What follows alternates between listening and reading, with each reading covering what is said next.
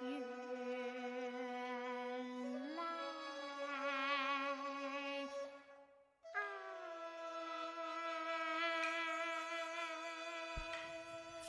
曲水墨，细腻婉转；传奇昆曲，雅步正音。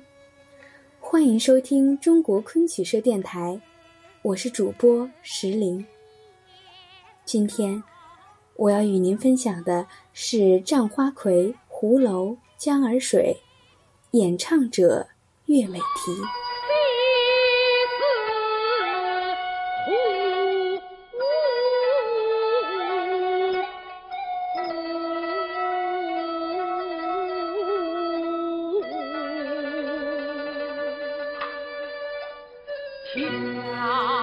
昆曲《战花魁》由冯梦龙醒世恒言改编而来，讲述的是卖油郎秦钟西湖偶遇花魁王美娘，一见倾心，最后终成眷属的故事。戏曲中不乏妓女题材的作品，但这出戏因成功塑造了一个至诚可爱的卖油郎秦钟的形象。而深受大众的喜爱。在胡楼一折中，秦钟于西湖旁的酒楼得知美娘的身世，并凭借一曲《江儿水》倾诉对她的爱慕之意。上世纪八十年代，岳美缇专程去往杭州向周传英老师学习，周老师向她推荐了这出《胡楼》。当时周老师病重，无法亲自示范给他看，只能给他说说走位调度、扇子运用、人物要领等等。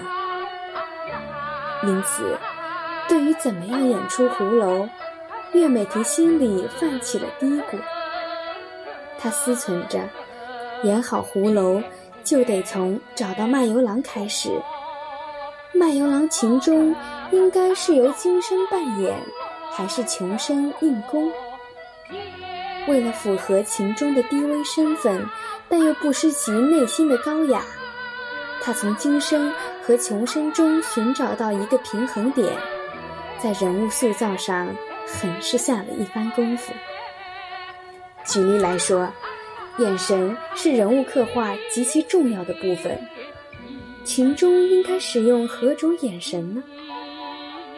在饰演其他书生的时候，岳美缇看人常常会带一点眼风，用眼波的流转来表达对女生的爱慕。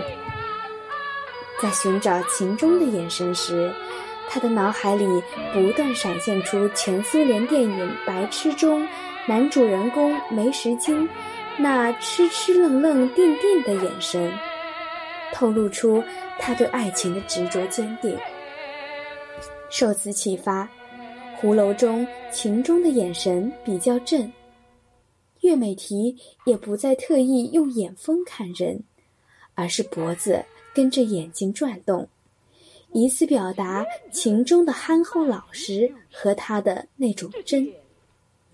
在手型的选择上，他将金生漂亮的兰花指和穷生蜷缩的大拇指这两种手型合在一起，再改良一下，最终找到了一个特定的秦钟的手型。凭借着他对人物手眼身法步的出色理解，秦钟的形象就这样活灵活现地展现在舞台上了。后来。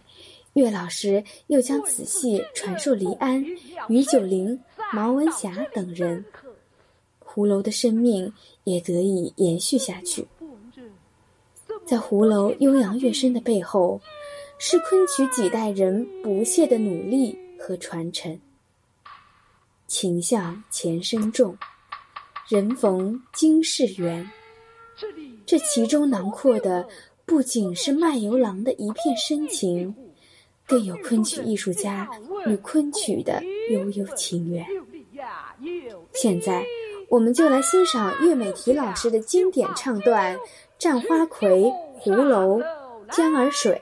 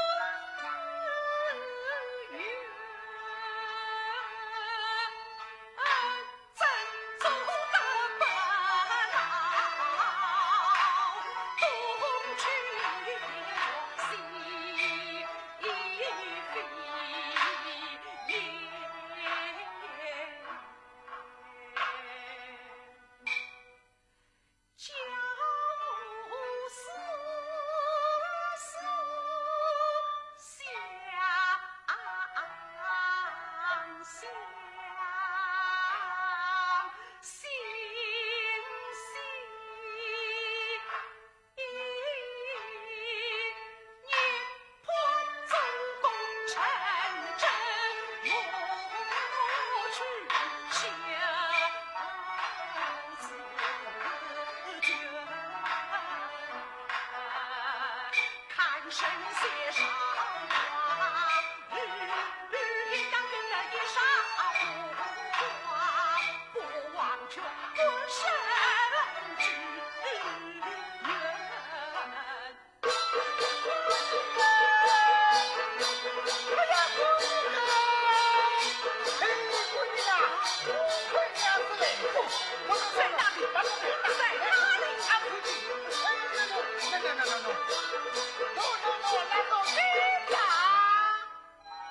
主播文案选自《昆曲直译之寻情湖楼处，情有独钟》，作者朱锦华。